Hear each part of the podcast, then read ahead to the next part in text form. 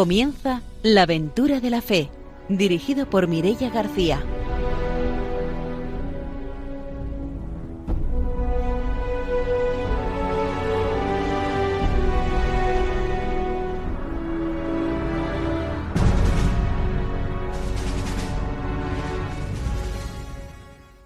Muy buenas noches, estamos en Radio María y empezamos un nuevo programa de la aventura de la fe, una nueva aventura misionera.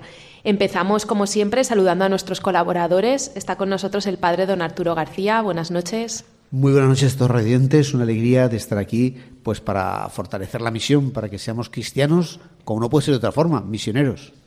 También está con nosotros Ramiro Faulí. Buenas noches. Hola, buenas noches. Hoy voy a mandar un saludo a Castellón, un matrimonio que lo conforman Iluminada Cap de Villa y Paco Monfort. Y bueno, a ellos y sus tres hijos. Un saludo desde aquí.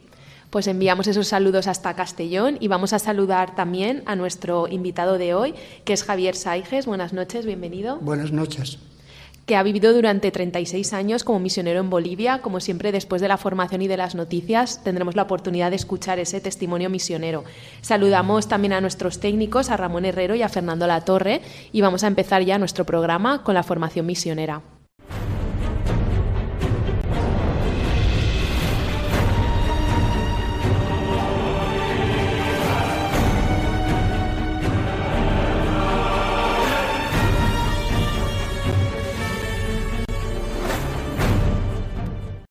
El padre don Arturo García nos trae la formación misionera.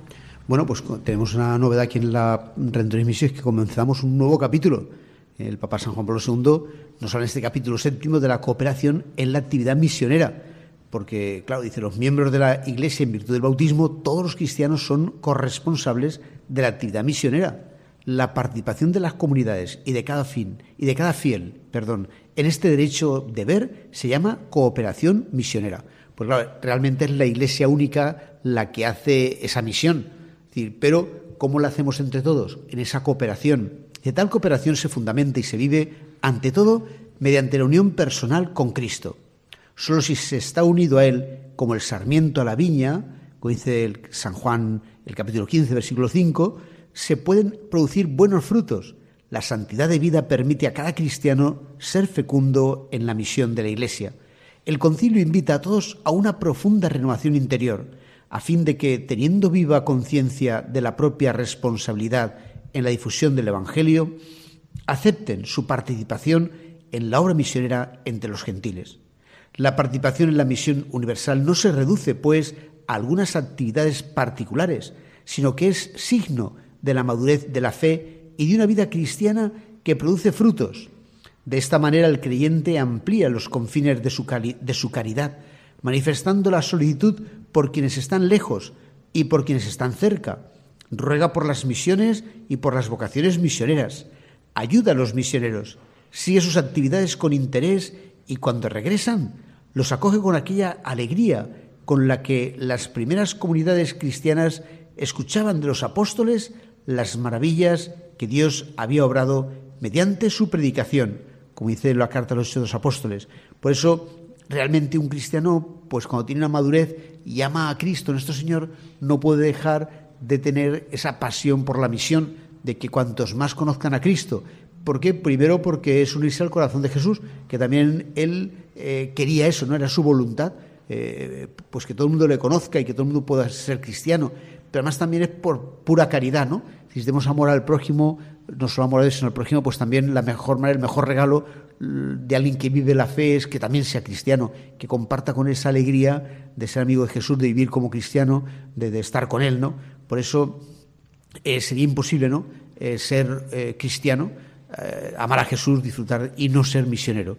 Y eso tenemos que también, pues, tenerlo en cuenta, ¿no? Es decir, la misión no solo es, como decía aquí, hacer unos actos, ¿no? Sino sobre todo esa preocupación y, esa, y ese deseo de que Jesús sea conocido, llamado eh, por todos, para todos disfrutar de esa salvación que Cristo nos da de cada cosa de nuestros días, porque el Señor no nos salva solo para la vida eterna, por supuesto fundamentalmente, pero cada día ¿no? nos está salvando de, de, de 200.000 cosas ¿no? que necesitamos.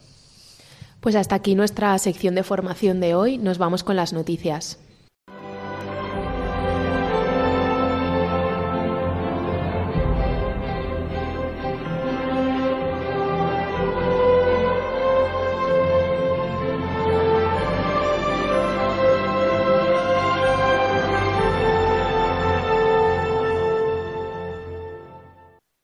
Ramiro Fauli nos trae las noticias misioneras. Muy bien, dos noticias. Una noticia eh, a Mozambique, tu querido país, ¿vale? Y es de la mano del padre Jesús Torres, que cuando llegó a Mozambique solo había tres sacerdotes nativos en la diócesis de Beira. En la actualidad hay más de 100. Un crecimiento vocacional que ha ido a la par del aumento de católicos que en el mismo periodo se ha multiplicado por 10. El padre Jesús Torres llegó a Mozambique en 1985 nos dice, me encontré una iglesia que me fascinó, con comunidades vivas, pero no había vocaciones. Convencido de que una iglesia no puede crecer si no tiene vocaciones nativas propias, pronto empezó a colaborar con el seminario y fue nombrado su rector. Por sus aulas han pasado cerca de 100 sacerdotes que ahora están pastoreando las parroquias de allí, entre ellos varios obispos. Los misioneros nos dicen debemos saber retirarnos y que se implante la iglesia local. La primera evangelización se trata de hacer nacer la iglesia y para eso estamos nosotros. Pero una vez implantada tiene que crecer y eso solo se puede hacer a través de las vocaciones nativas. Pues bueno, desde aquí nos alegramos por el florecimiento de las vocaciones nativas que son los que dan la solidez a las iglesias locales. Y la otra noticia es sobre el campo de trabajo, como varios años venimos anunciando, en Marruecos por parte de los misioneros javerianos, que se desarrollará del 25 de junio al 7 de julio de este verano, bajo el lema El encuentro con el otro no se enriquece. Así pues, proponen este campo de trabajo destinado a jóvenes que quieran vivir una experiencia de encuentro con homólogos de Marruecos. Como explican los javerianos, se trata de vivir una experiencia misionera en Marruecos, encontrándose con jóvenes y reflexionando acerca de las diferentes culturas, con la finalidad de descubrir que juntos se puede construir un mundo mejor, musulmanes y cristianos, españoles y marroquíes. Todo ello acompañados por los misioneros javerianos y por la Asociación Marroquí Nueva Generación para el Desarrollo Social y Cultural de FITEC lugar donde se va a desarrollar este campamento. Pues hasta aquí nuestras noticias misioneras. Nos vamos con la entrevista.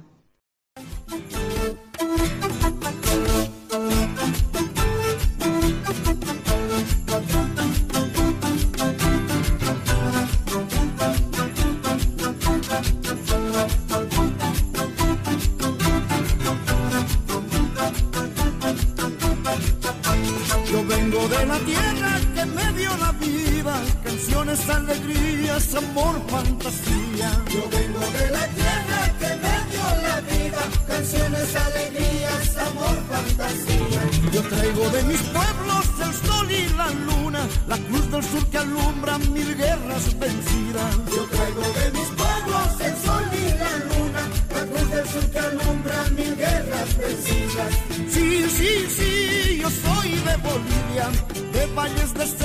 de piedra y arcilla.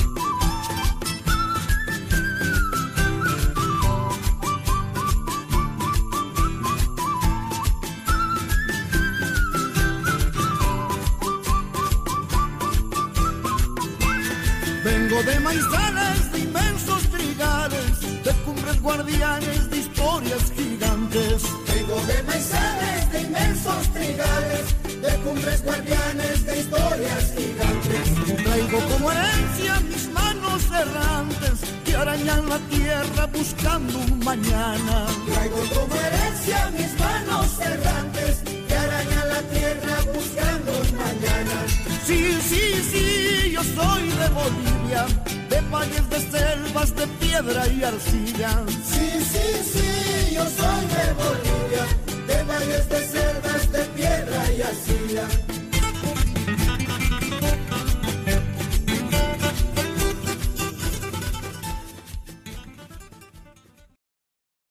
Esta noche en la aventura de la fe vamos a entrevistar a Javier Saiges, que ha sido misionero en Bolivia durante 36 años. Buenas noches, bienvenido de nuevo. Gracias.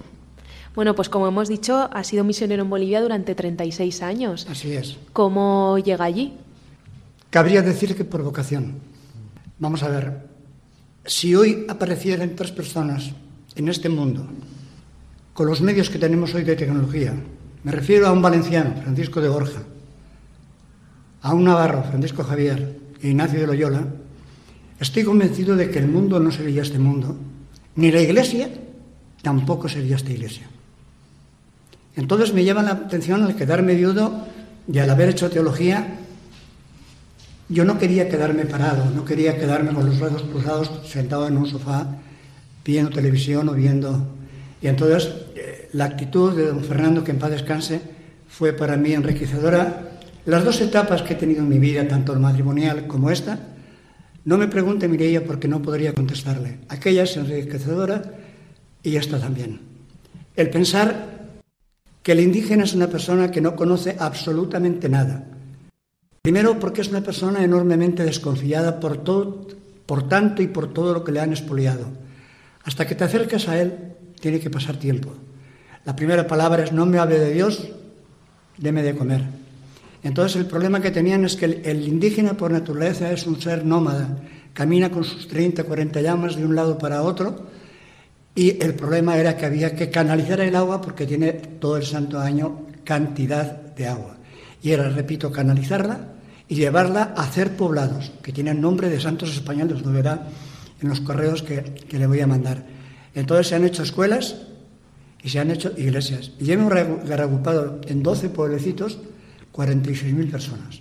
En este momento tienen otra forma de vida, porque se acabó en alguna manera la yuca y el arroz, y el arroz y la yuca, y ahora pueden criar frijoles y garbanzos y gallinas y tienen otro tipo de vida, porque tienen el agua primero para estar más asentados con la familia y no tener que caminar cada 15 o 20 días de un lado para otro.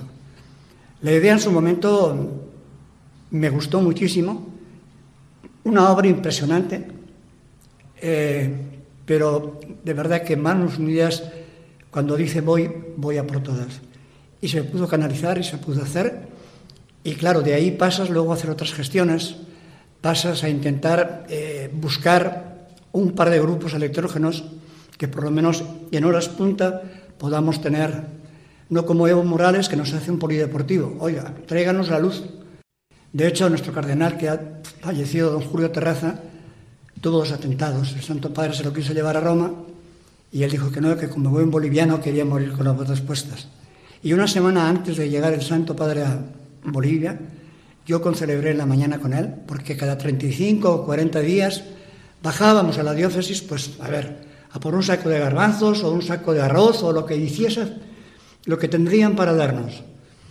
Al final no había nada, teníamos que malvivir, repito, porque además allá un sueldo, los sacerdotes son 250 euros, hasta, ahí llega la, la diferencia siendo iglesia. Entonces, no, no, quejarme no, al contrario, gracias a Dios por todo. Porque lo hice con mucho amor. Hemos dejado cinco sacerdotes ordenados que nacieron de nuestras escuelas, luego pasaron por el noviciado en Cochabamba y están destinados en varios puntos de Cochabamba. Por tanto, esa es un poco la labor eh, que el misionero tiene. Pero hay, hay muchas formas de ser misionero, padre, y vos bien lo sabéis. Se puede hacer misión en la parroquia, se puede hacer misión viendo al hermano de frente. Tal vez no para que te va a pedir un peso, sino para poder hablar con él, para poderse desahogar, porque igual no es problema que le falte un dinero para comer, quizá necesita desahogarse, necesita hablar con alguien y nadie escucha, porque no queremos saber nada del hermano que lo tenemos allá enfrente. Por eso, cuando me refería con todo el respeto del mundo a estos tres santos, Ignacio de Loyola, eh, Francisco Javier y Francisco de Borja, creo que muchas cosas habrían cambiado. Nuestro arzobispo en aquel momento, don Fernando Sebastián, me propone primero ir al médico, porque tuve que tener tratamiento para poder descansar porque era imposible. Eh, a partir de ahí me propone que iba a hacer un curso de teología, ¿por qué no la haces, Javier? Y bueno, pues vale, me apunté. Y también en teología y me fui a la orden franciscana. Durante un año de noviciado, vistiendo de aquella manera, y a partir de ahí nace la opción de que ese proyecto se lleve a mano puesto que él había recaudado el dinero a través de Manos Unidas para hacer el proyecto. Sin más. ¿Va a una, a una comunidad franciscana? ¿Va usted solo? ¿Y ahí hay franciscanos? Sí, sí. Voy concretamente a Gandía. Claro, el más joven en aquel momento era yo. Ahora el prior nuestro ya tiene 82 años. O sea que ahora soy el más joven de todos. Entonces, la vocación sale, no es una pastilla como el amor que se toma y ya está. La vocación te tiene que nacer o vivirla en el día a día, pero no allá. Yo el domingo les daba testimonio y les decía que allá hay misión y aquí también. España está muy a falta de evangelización, pero enorme.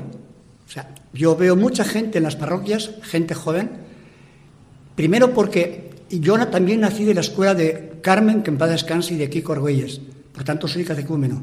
A partir de ahí, yo creo que el Señor no quiere tanta guitarra, lo que quiere es más oración y más entrega. Creo que sobran salmos o alabanzas y sobra falta recogimiento y fijarse, repito, en el hermano que tienes enfrente, donde realmente te puede necesitar. Porque el Señor te va a enviar, aquella persona te espera.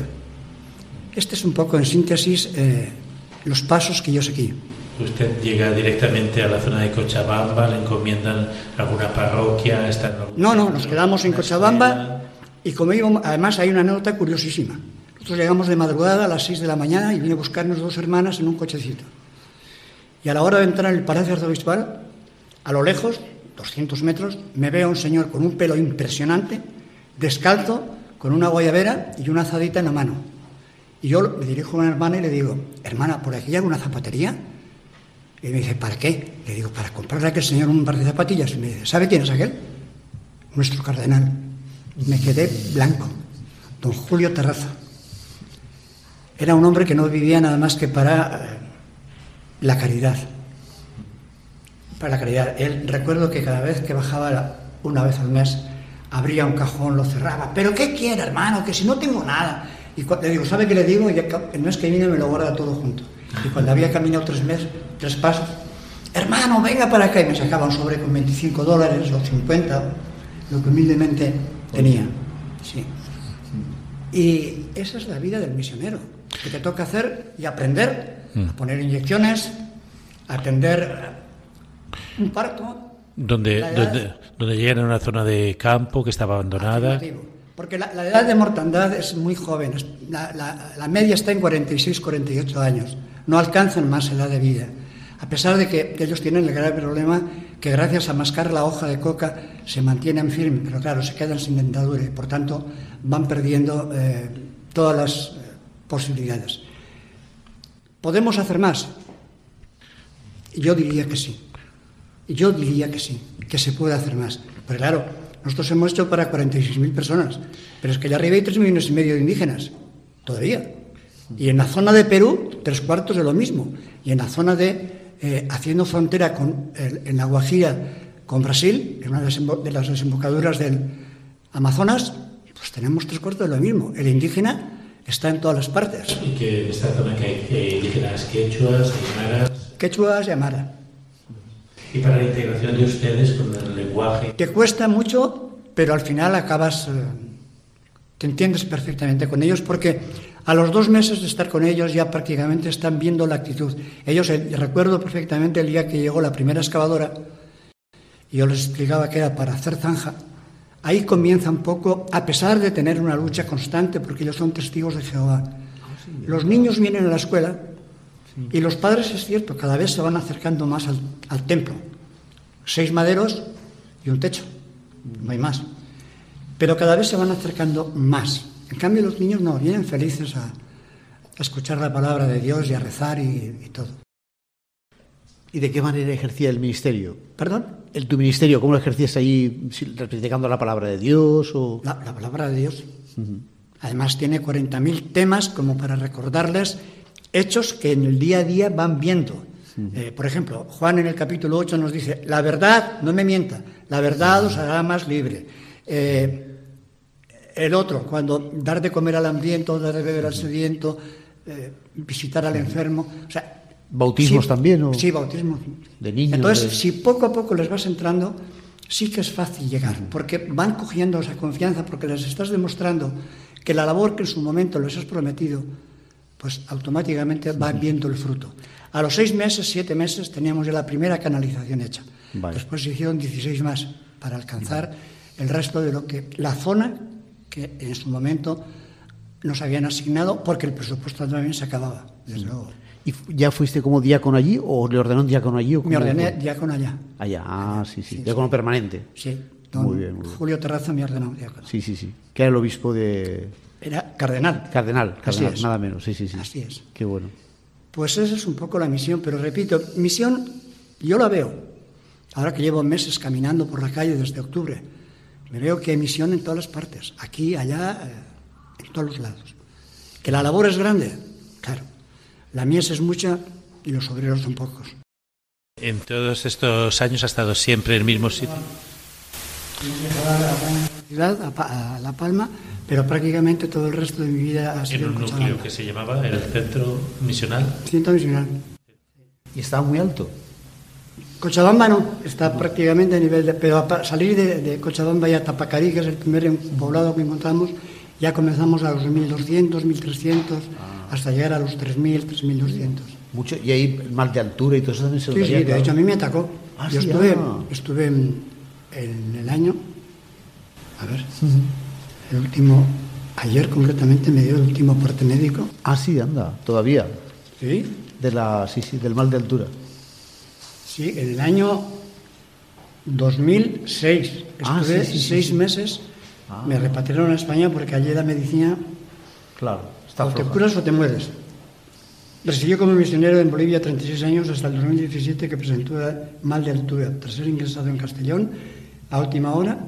Luego me bajaron a Valencia porque en Castellón no había cámara hiperbárica para eh, hacer eh, expandir. El mal de altura es algo que te vas cayendo como si fueras borracho. En mi promoción salió destinado con el nombramiento de arzo- de obispo José Mazuelo, el actual obispo de Las Palmas de Gran Canaria, que anteriormente estuvo en Jerez de la Frontera. Sí, sí. Él estuvo con nosotros un tiempo importante, además. Por tanto, han salido varias personas. Cosa. Juan Carlos Elizalde, el actual obispo de Vitoria, Sí, sí. también, o sea que... Entonces tuvieron que emplearse a fondo para curarle ahí el mal de altura. Sí, estuve en Castellón, pero a los 15 días prácticamente me recuperé y al no haber cámara hiperbárica me trajeron a la fe. Ah. Y aquí en un mes prácticamente Menos mal, que bien. volví a la normalidad. Muy bien, muy bien. Y automáticamente volví para Canarias, para Ah, Bolivia. Para Bolivia, sí, sí. Pero ya más bajito. Ya sin subir. Ahora ya es cuando ya tristemente, y lo digo de corazón, ya no puedo volver. Bueno, pues Ya no puedo volver porque realmente sería poner en juego mi vida, claro.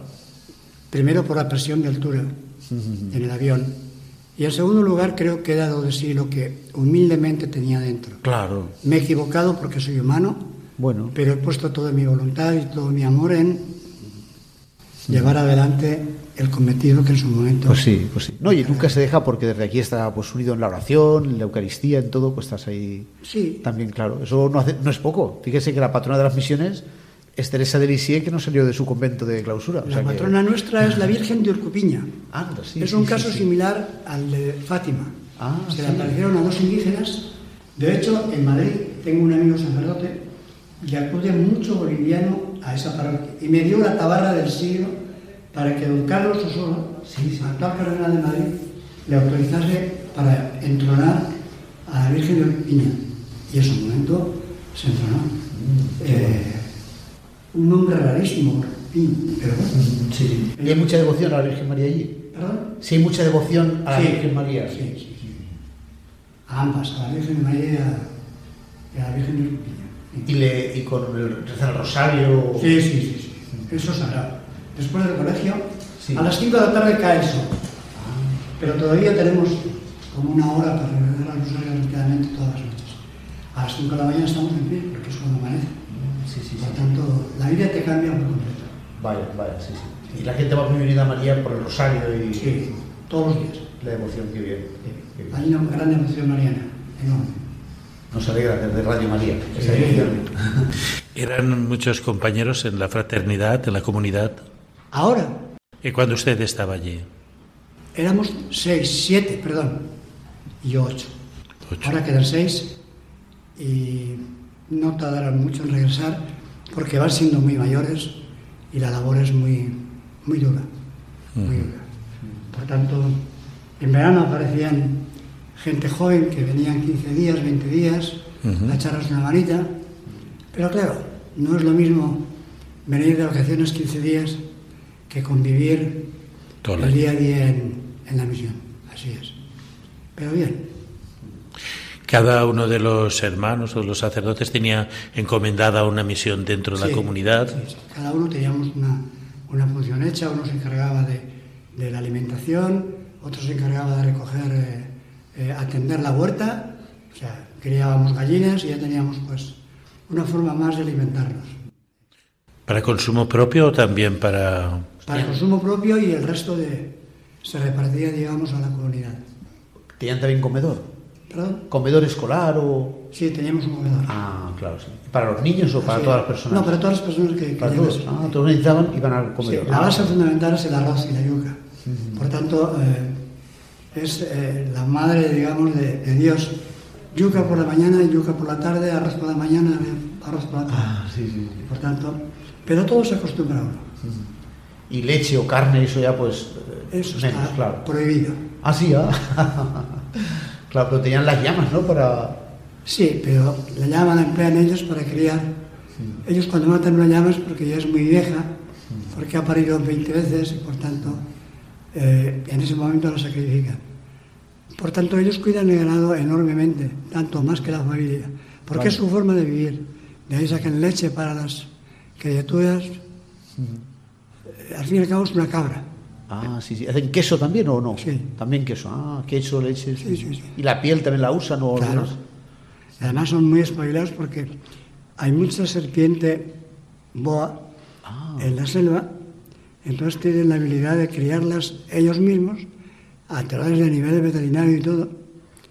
En su momento las matan, la carne es muy buena Ah, de las boas. y luego ellos salan la piel y la venden a los yanquis. Entonces ellos son, se buscan la vida, tienen unas manos preciosas para trabajar, ellos eh, saben buscarse la vida muy bien. Nos vamos a hacer una pausa, volvemos enseguida para seguir escuchando el testimonio misionero.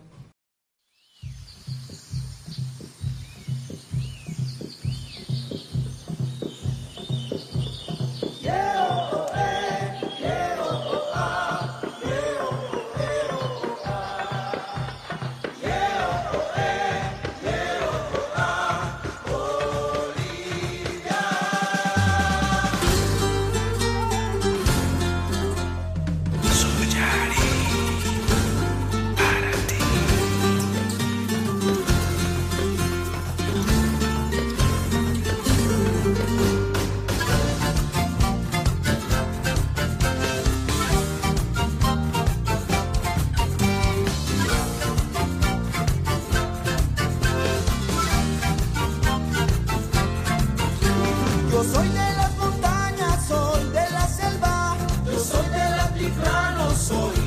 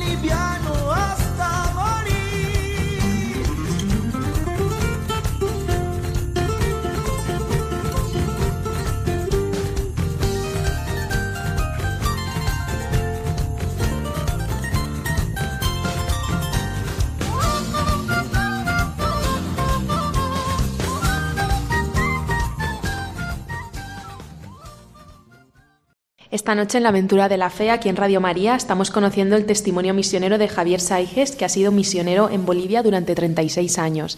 Yo quería preguntarle ahora sobre cómo es la situación de los jóvenes allí. muy tibia.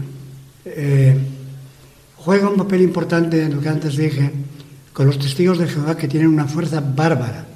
A pesar de que los niños vienen al colegio, poco a poco los vas mentalizando, ellos cada vez se van acercando más a la parroquia, pero son personas que están muy arraigadas a, la fe de Jehová, que yo no puedo valorar si es buena o mala. Ahí no puedes, es lo que antes dije, la fe no es una pastilla que se toma y te nace. Lo has de demostrar en el ejemplo diario. Y es lo que realmente le hace convencer al ser humano para ver por dónde, cómo le puedes llegar a entrar. O sea que es difícil, claro, porque son, repito, muy desconfiados y la memoria la tienen feliz sabiendo lo que pasó en su momento. Que por problemas políticos, había poblados maravillosos, San de Potosí era un pueblo donde se manejaba todo el dinero de Bolivia. Había hospital, había escuelas, había iglesias, quedó todo trillado, vamos a llamarle. Por tanto, Cuesta volver a empezar y todo, claro. Enorme. Hay desconfianza, claro. enorme. Natural. Cuesta mucho, primero económicamente, y en segundo lugar, lo que antes decía usted con acierto. O sea, no hay vocaciones. Hay personas que quieran romper su vida y dedicarse a, a ese tipo de función, donde uno aprende pues, a poner inyecciones, a ayudar a un parto, a bautizar a una persona, a acompañarla en la muerte, a amortajarla. Uno te toca aprender de todo en la vida, por tanto. Vale. Sí. Pero es muy bonito, o sea, es una labor que. fenomenal. Sí, sí. Y con los niños bien, o sea, los niños. Sí, lo los es niños la- maravillosos. Los niños son un cielo de criaturas. Entonces, ellos no tienen la culpa, a ver, de los problemas que puedan tener entre familias. El odio y el rencor brilla a cada momento. Los cuchillos no vuelan, pero se siente uno el, el ambiente enrarecido entre familias y siendo incluso familia. Sí, sí. ¿Por qué? Pues porque unos vienen al colegio, otros vienen a la escuela, otros vienen a la misa. Eh, No sé si me explico. Sí, sí, va conociéndolos y va viendo Claro. Entonces eso cómo son. es una labor de mucho tiempo, Claro, de mucho tiempo, de mucho tiempo. claro. ¿Y los niños participan de los sacramentos? Sí, sí. La primera comunión. Sí, sí, han tomado el bautismo, han tomado la, la Eucaristía, la primera comunión, han sido luego confirmados y por tanto el problema que tenemos es la mala, la mala, el trayecto tan malo de carreteras que hay para bajar desde el poblado, desde los poblados hasta la capital. Son seis horas de camino donde realmente eso es un peligro eh, mortal. Ah, sí, sí. ¿Pero en, en- en un vehículo o andando? No, no, en vehículo. Vehículo, claro. Trastos que nos iban regalando. Ya, ya, sí, sí, sí, sí. sí. Sí, sí. Hay, hay esperanza, con esa juventud y una esperanza también. Yo creo que sí. A ver, la esperanza no la podemos perder nunca, Claro. en ningún sitio. Habiendo Dios. Eh, eso para empezar. O los que tenemos un poco de fe, estamos arraigados a ello y por tanto, yo tengo fe en que aquello un día volverá a la normalidad. Qué bueno. Eh, tal vez con nuevos políticos, con nuevas ideas, con nuevas costumbres, pero es muy duro para ellos y para nosotros también, porque el desprecio lo tienes a la orden del día. Claro, a ello no le puedes dar importancia, porque entonces estarías todo el día enojado, Claro. lo tomas con- a risa, en el Sí. buen sentido de la palabra. Luego lo llamas, hablas con él, eh, ¿por qué me dijo esto? Y luego el mundo está lleno de anécdotas. Por ejemplo, yo recuerdo que los primeros días que llegué, oye sacerdote, Jorge, peladito de 7, 8 años, y me dice, padrecito, ¿por qué tú blanco y yo negro? Y le digo, ¿tú tienes, tu mamá tiene lavadora? Claro, se me queda mirando. No. Le digo, vale, pues un día te enseñaré lo que es una lavadora. Hizo la escuela, pidió bajar a la- al, colegio diocesano, fui yo sacerdote, y un día que bajé Cochabamba le dije, ven que te voy a enseñar lo que es una lavadora. Claro, entonces ya el pobre Jorge se echó a reír y, o sea, anécdotas, pues 40. Posibilidad de los chicos de poder ir a la universidad. Sí, sí, sí, sí. Salen muy bien, a ver, muy bien formados, ¿eh? Sí, sí. Además, libros no nos faltan. Eh, lo que no tenemos es informática, porque no tenemos luz. Pero a nivel de eh, formación, sí.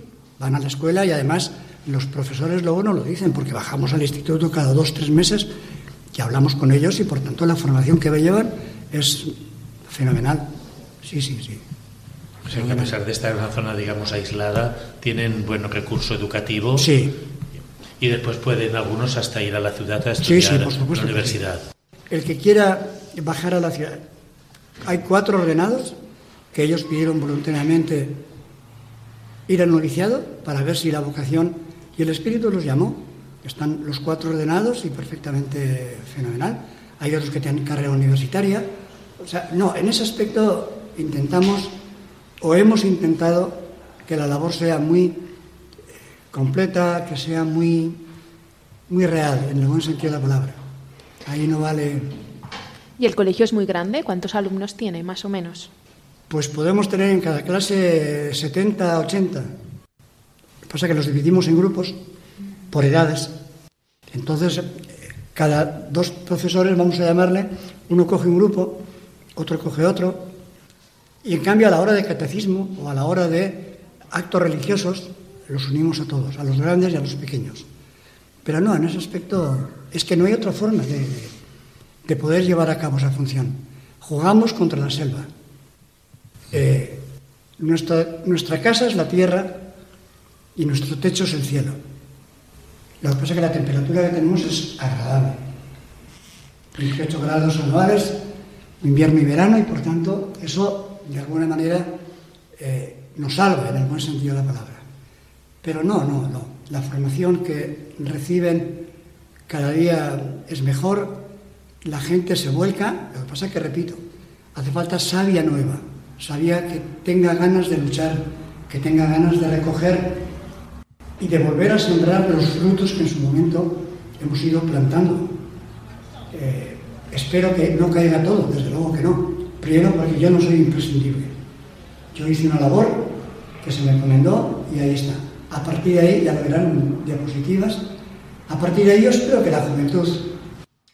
Lo que pasa es que ayer me decía un sacerdote, Javier, este ciclo le decía, este ciclo está tardando mucho ya.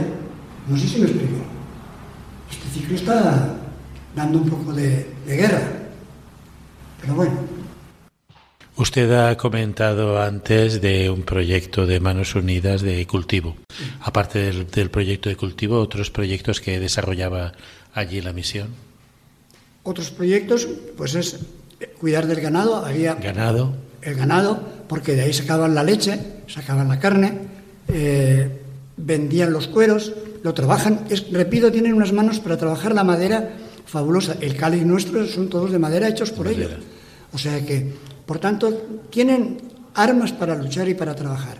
Es muy trabajador, es muy consecuente con sus actos. Eh, lo que pasa es que, claro, la falta de medios les lleva a vivir en esa pobreza. Hoy, el pensar que hay mucha gente que no conoce un folio de papel, o el papel higiénico. Eh, también eh, nos gustaría un poquito que comentáramos cómo estaba la pastoral. Hemos hablado del problema de, digamos, la pastoral. Hemos hablado del problema de los testigos de Jehová, pero no obstante ustedes allí desarrollaban una labor catequética, como ha dicho, de los sacramentos, sí. ¿no? Con los niños. No. Y, Está y... muy saneada. Primero, ahora tenemos un arzobispo joven, a raíz de la muerte de don Julio. Este hombre está siguiendo los mismos pasos que él. Como buen boliviano, se preocupa mucho de la pastoral, donde hay prácticamente todas las semanas, eh, sé que tienen asamblea, igual que nosotros. Lo que pasa es que nosotros la, tenemos en el poblado y ellos la tienen en, la, parroquia. Pero no, está. Eh, la ciudad concretamente está muy bien evangelizada. Donde tenemos el problema es arriba, donde todavía no hemos podido llegar a todo el mundo. Con el tiempo, repito, se llegará. Pero de momento, pues eh, contra eso no se puede luchar, hermano. Para ello hacen ustedes reuniones con jóvenes, con adultos, Sí. catequistas, Sí, con... sí, sí, sí. Sí. Hay personas indígenas de las cuales las hemos ido formando paulatinamente, son los que nos dan un poquito la catequesis de formación en la tarde. Eh, si tú estás fuera, ellas perfectamente se encargan, mamás, eh, de ayudarnos en todos los conceptos. O sea, son personas que se vuelcan ante la realidad. O sea, en ese aspecto no, estamos bien. Lo otro ya lo hemos hablado. Contra eso no se puede luchar. El que venga, que venga, y el que no venga, no le puedes obligar. Pero si hay un grupo de personas, digamos, Sí, catequistas, que se dedican a... Eh, podríamos hablar ahora de esas 46.000 personas que hemos podido reagrupar. Yo diría que en este momento, sobre 35.000 están metidos en la fe, pero bien arraigados, pero bien arraigados. Es un porcentaje alto. Es un porcentaje muy alto, donde eso lleva mucho trabajo, muchas horas de hablar, de explicarles. Claro, cuando les dices, no, a mí no me mire que yo estoy diciendo, coja la Biblia. Todo está escrito. Por tanto, yo no me estoy inventando nada, hermana. No, padre, tienes razón. Por tanto, alguien pasó delante de nosotros, llámese como se llame, donde dejó todo atado y bien atado. A partir de ahí, pues estaremos, ya le digo, sobre una media muy alta de evangelización y de cristiandad. O sea, no. Y la diócesis, tanto La Palma, Santa Cruz de La Palma como Cochabamba también. Don Julio se preocupó muy bien de dejar eh, un sustituto de alguna manera que siguió sus pasos, a pesar de sus años.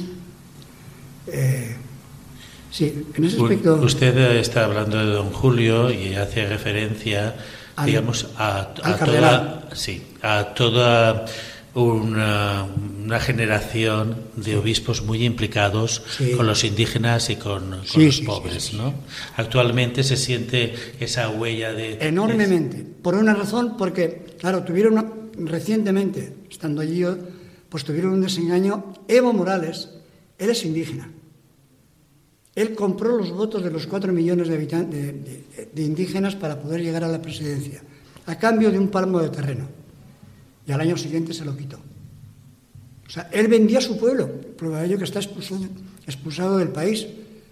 Quiere decirse que los problemas políticos en Bolivia siguen y seguirán son países como Venezuela y como Colombia y como... Pero sigue siendo una iglesia que está muy metida en el pueblo, ¿no? Enorme, enorme. Sea, ahí sí que puedo ir testimonio de que realmente tan arraigada o más que en España. Sí, sí. Eh, yo veo, cuando he bajado la ciudad, eh, la parroquia llena de gente joven, de gente mayor, eh, de todo tipo de personas. No, en ese aspecto estamos bien guardados por el Altísimo. O sea que... ¿Y cómo se vivieron allí los años de confinamiento de la pandemia? Sin mascarilla, respirando aire libre todo el día, no nos enteramos. No nos enteramos. Allá no hubo COVID. O si pasó, pasó de largo. Piensa que estamos todo el día en la calle y por tanto, pero nosotros no y los vecinos y los niños y todo el mundo. O sea que allá un niño comienza a gatear y a los dos días está caminando y ya se recorre la ceja y la meca. O sea que no, no. Lo llevamos bien en ese aspecto, a ver, con las precauciones pertinentes. Eh, sí que nos entregaron mascarillas en su momento, pero yo prácticamente ni la usé, ni yo ni mis compañeros tampoco. Cada uno tenía su cáliz para concelebrar y eso no terminado. No, las precauciones justas y, y nada más. Y luego, repito, Médicos Sin Frontera cada 15 días eh, acude para ver si hay alguna novedad o alguna anomalía.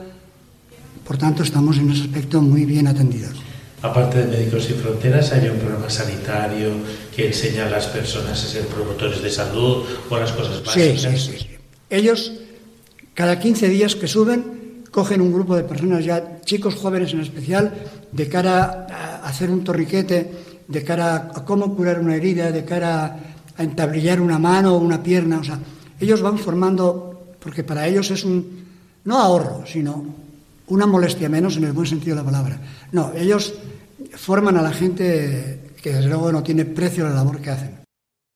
Pues llegamos ya al final de nuestro programa de hoy, de la aventura de la fe. Despedimos a nuestro invitado. Muchas gracias por haber estado esta noche con nosotros. Gracias a ustedes por invitarme y le prometo que le enviaré todas las fotografías que pueda tener y más, eh, para que tenga constancia de ello. Eh, y si en algún momento me necesitan, pues con todo el amor del mundo eh, estaremos. Despedimos también a nuestros colaboradores. Les recordamos que en la aventura de la fe volveremos dentro de 15 días. Les recordamos también que si quieren volver a escuchar este programa o cualquiera de los programas que ya hemos emitido, pueden encontrar el podcast en la página web de Radio María. Les recordamos también que tenemos un correo electrónico que es la aventura y que también nos pueden encontrar en las redes sociales. Buenas noches.